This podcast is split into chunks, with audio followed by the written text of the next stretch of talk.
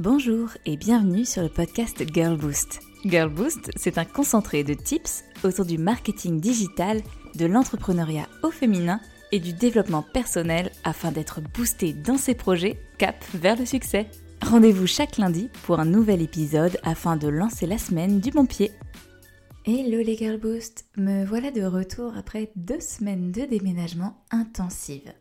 So sorry pour le délai de cet épisode, mais on ne va pas se mentir je ne préférais pas le préparer à la va-vite, version bullshit. J'avais envie de répondre véritablement à vos questions. Celles qui vous taraudent dans vos projets, celles où vous êtes un peu mi-figue, mi-raisin, à ne pas savoir sur quel pied danser. Aujourd'hui, avec Girl Boost, on s'attaque à un sujet fondamental pour votre stratégie. Comment choisir le bon réseau social pour son projet? Souvent, en coaching, j'entends une phrase du type j'ai pensé à Instagram, à Facebook, à LinkedIn, à Snapchat, avec en plus un blog. Et pourquoi pas un profil Malte. Bon, pour ce dernier point, les freelances comprendront. Le souci, c'est que ça ne fonctionne pas comme ça, le marketing digital. Cela ne sert à rien d'être présent partout. Surtout si 1. Votre persona ne s'y trouve pas, waste of time. 2. Vous n'avez pas le temps de développer du contenu de qualité adapté à chaque canal. Waste of time again. Il faut se poser les bonnes questions quand on se lance dans la communication digitale. Quelle est votre offre, votre produit, vos services? Où se trouve votre cible? Et quels sont les canaux que vous appréciez, que vous souhaiteriez développer? Il est important de se positionner sur ces trois points. Car votre offre, c'est la base de votre vente. Car votre cible, c'est le cœur de votre business. Car vous êtes le moteur de votre business. J'ai souvent des entrepreneuses qui se forçaient à être sur un réseau social, car tout le monde est dessus, car c'est important, car c'est là qu'est mon client. Hormis le tout le monde est dessus, car franchement ça, c'est pas votre problème, le reste est véridique. Mais aussi véridique que les réseaux sociaux sont une véritable charge. Cela prend du temps, c'est une tâche chronophage qu'il va falloir répéter inlassablement. Alors, si vous n'y prenez aucun plaisir, ouch, ça va vite faire très mal et être démoralisant. Ce serait dommage de foncer tout droit vers le burn-out avec votre projet, non? Je vous rassure, si votre cible est véritablement sur un des réseaux que vous n'appréciez pas spécialement, il y a une astuce magique. Cela s'appelle les community managers des personnes dont c'est le métier de créer du contenu et d'animer ces fameux réseaux sociaux. Alors oui, parfois, ça coûte un peu, mais cela peut valoir le coup de déléguer. Pensez-y. Aujourd'hui, nous allons partir du principe que nous aimons faire ce travail de création et d'animation de communauté, que nous le trouvons stimulant, que nous le trouvons exaltant. Oui, j'aime bien m'emballer un peu, mais après tout, ça fait partie de mon métier. Reprenons donc la question du jour. Comment choisir le bon réseau social pour son projet? Et allons-y par étapes. Étape numéro 1. Reprendre le travail de son persona. Encore et toujours. En effet, nous souhaitons savoir où trouver notre persona, sur quel réseau social il a l'habitude de se connecter, et pour y trouver quoi exactement? Car ces deux informations nous en disent beaucoup sur la stratégie à mettre en place. C'est aussi simple que ça. Pour bien commencer, si le persona en question est sur plusieurs réseaux sociaux, cela peut arriver, eh bien, il va falloir les prioriser. On ne peut pas communiquer partout au même moment. Enfin, si vous étiez un mille pattes, peut-être, ou Shiva, mais en tant qu'humaine, vous avez deux bras, deux jambes, besoin de dormir et sûrement bien d'autres choses à faire. On l'a dit plus haut, quand on se lance, il est presque impossible mais comme il ne faut pas dire jamais laissons la porte ouverte pour quelques exceptions, de gérer plusieurs réseaux sociaux de manière pertinente au même moment. C'est comme si, du jour au lendemain, vous vouliez être expert en glace, en entremets et en viennoiserie. Les trois sont des expertises légèrement différentes qui s'acquièrent avec le temps et avec l'entraînement. Et le temps, c'est cela qui va nous manquer. Donc, il est nécessaire de prioriser. Par quoi souhaitons-nous commencer?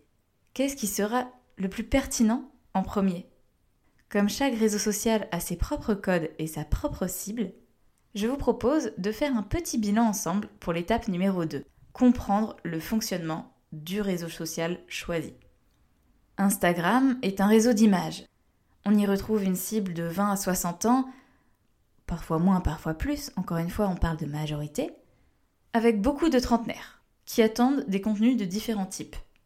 De la pédagogie, apprendre quelque chose, de l'humour, du divertissement, de l'inspiration, du rêve. On peut passer des heures à scroller inlassablement sur notre écran, mais ce qui rend Instagram particulièrement addictif, c'est la multiplicité des formats. Post, Reels, IGTV, Stories, Live, ou encore plus dernièrement sorti ce mois-ci, spoiler, les Live Rooms, où l'on peut être jusqu'à 4 interlocuteurs pour un même live. On résume Beaucoup de formats possibles, interactifs et des nouvelles fonctionnalités chaque année. Instagram, c'est une vitrine de choix pour votre projet. Si votre persona y est bien sûr. Facebook est un réseau historique où l'on retrouve une vaste population dessus. De 12 ans à 90 ans, sur Facebook, c'est avant tout son propre réseau personnel qui fait la puissance du canal. Date d'anniversaire, conversation familiale, Facebook est encore aujourd'hui un incontournable qui tire sa puissance de ses fonctionnalités assez basiques. Par contre, on retrouve aussi sur Facebook un fort pouvoir communautaire. Les fameux groupes qui sont sur des niches très spécifiques et permettent de regrouper les utilisateurs par passion et par centre d'intérêt. Psst Côté publicité payante, Facebook a une longueur d'avance grâce à ses nombreuses données. TikTok est un réseau social qui a su s'imposer très vite sur le marché. Et les confinements lui ont donné un véritable boost niveau visibilité.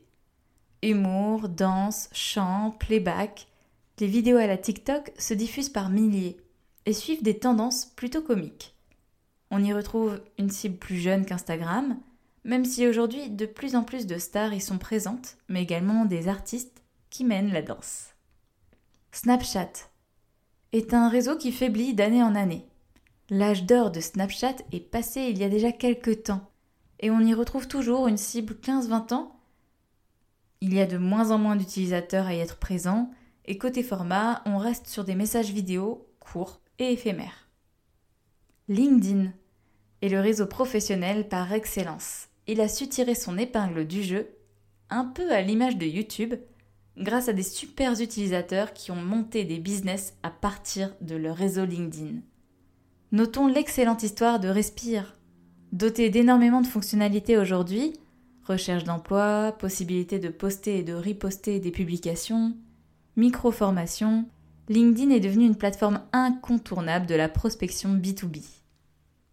Twitter est le réseau social préféré des personnalités publiques, des artistes, journalistes, mais surtout des médias, avec la possibilité d'écrire des tickets courts pour suivre une actualité en temps réel.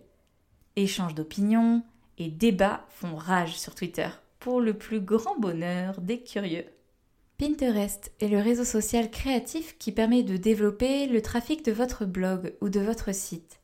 Beaucoup d'astuces sont à connaître pour apprendre à jouer avec ce réseau un peu à part, qui fonctionne avec des formats d'épingles, qui sont à chaque fois liés à un lien web.